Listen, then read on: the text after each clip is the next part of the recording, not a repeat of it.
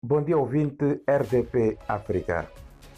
Em Nampula, investidos mais de 100 milhões de meticais em infraestruturas de educação.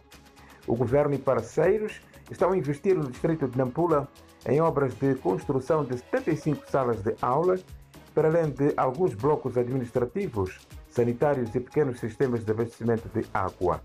São empreitadas que deverão ser concluídas antes do final do presente ano letivo.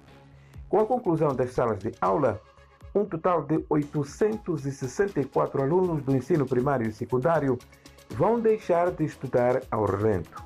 As obras, segundo o administrador do distrito de Nampula, Rafael Tarcísio, que partilhou a informação, estão avaliadas em mais de 100 milhões de meticais.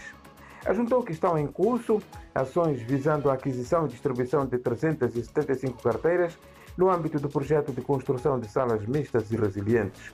Refira-se que em fevereiro deste ano Durante a abertura do ano letivo, 25.800 alunos, distribuídos em 344 turmas, tinham iniciado as aulas sentados no chão, aqui no distrito de Nampula. Outra notícia em destaque na edição de hoje do Wampula Fax refere que os distritos costeiros de Nacala Porto, Moma e Angoche, aqui na província de Nampula, são considerados como sendo as regiões onde se verifica a entrada e circulação de drogas ilícitas, principalmente as consideradas pesadas. Segundo a diretora provincial do Gabinete de Prevenção e Combate à Droga, Isabel Sanfins, nestes distritos, apesar dos traficantes terem estado a sofisticar os métodos de tráfico, recentemente foram apreendidos 395 kg de drogas no distrito de Monapo. Revelou que, segundo as investigações, as drogas foram introduzidas a partir da ilha de Moçambique. Outros dados dão conta que o setor oficializou este ano 10 comissões distritais no quadro da implementação da iniciativa de reforço das medidas de sensibilização da população sobre os benefícios de tráfico, consumo e uso abusivo de drogas ilícitas. Ocupados de forma ilegal, CFM recorre às autoridades para reaver seus espaços.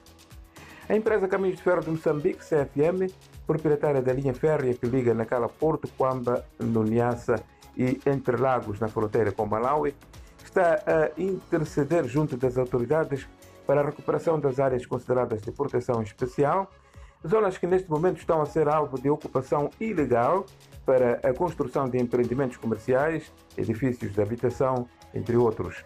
Com efeito, há dias aquela instituição obteve luz verde para a demolição de marcos que tinham sido assentados por singulares desconhecidos que pretendiam vender um dos espaços da área de proteção da via férrea no bairro de Namtecliu, aqui na cidade de Nampula.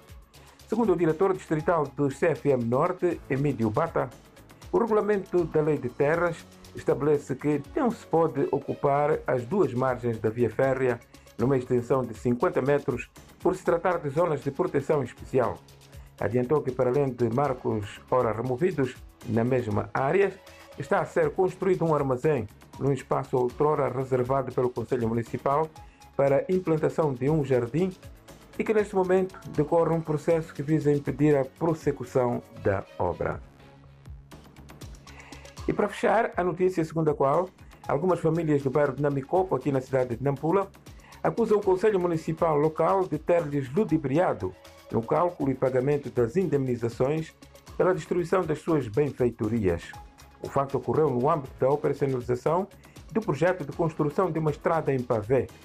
São dezenas de famílias que foram surpreendidas com o roncar das máquinas e destruição das suas casas, operação que tem lugar antes do pagamento dos valores acordados das compensações.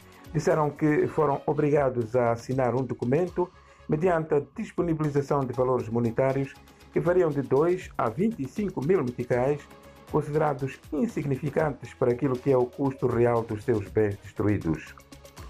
Esta e outras notícias podem ser lidas na íntegra em www.ampulafax.co.mz. Hoje há tolerância de ponto no país e aqui em Nampula espera-se um dia quente com a temperatura máxima de 34 graus. É tudo por hoje. Tenha um bom dia e uma ótima semana.